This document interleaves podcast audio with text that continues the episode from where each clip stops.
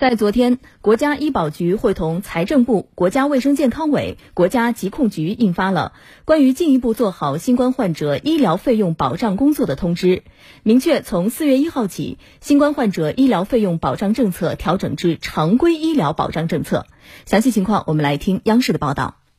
二零二三年一月八号，新冠病毒感染乙类乙管以来，国家医保局会同财政部、国家卫生健康委、国家疾控局联合制定了新冠患者医疗费用临时特殊保障政策。临时政策规定，扩大医保支付的药品范围，对住院费用实施全额保障，对基层门诊费用实行专项保障。参保患者在基层医保定点医疗机构发生的与新冠病毒感染救治有关的门急诊费用，原则上不设起付线和封顶线，报销比例不低于百分之七十。上述政策先行执行至二零二三年三月三十一号。有效保障了新冠患者就医用药需求，缓解了大医院医疗压力，助力群众平稳度过感染高峰期。目前，全国疫情已趋平稳，防控形势总体向好。为贯彻落实党中央、国务院关于新冠疫情防控平稳转段的决策部署，因时因势动态优化医保政策，按照《中华人民共和国传染病防治法》等法律法规中关于乙类传染病的防治要求，国家医保局会同有关部门印发了通知。明确了四月一号起，将住院费用全额保障、基层门诊专项保障等特殊保障政策回归至常规医疗保障政策。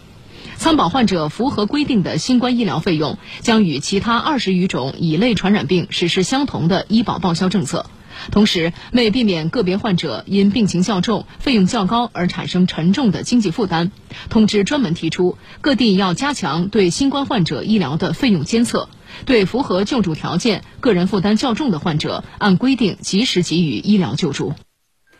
那目前呢，有些药品已经纳入到新冠诊疗方案，但是尚未正式纳入医保目录。针对这种药品，通知规定，如符合有关条件的话，仍可临时性纳入医保支付范围。我们继续通过报道了解一下。目前，国家新冠诊疗方案内的部分新冠治疗药品尚未正式纳入医保药品目录。此前，对有关新冠治疗药品的医保临时性支付政策将于三月三十一号到期。为了降低社会负担，引导医疗机构使用质量可靠、价格适宜的药品，也为了进一步丰富临床用药选择，提升新冠治疗药品的可及性。通知明确，国家新冠诊疗方案内且被列入疗程治疗费用与医保目录内同类药差异较小类别的新冠治疗药品，可临时性纳入医保基金支付范围。目前，清秀三川瑞米德韦片、民德韦、仙诺特韦片、利托那韦片、仙诺欣以及莱瑞特韦片、乐瑞灵的报价均不高于医保目录内小分子新冠药最大疗程治疗费用的一点八倍，即每疗程六百三十元。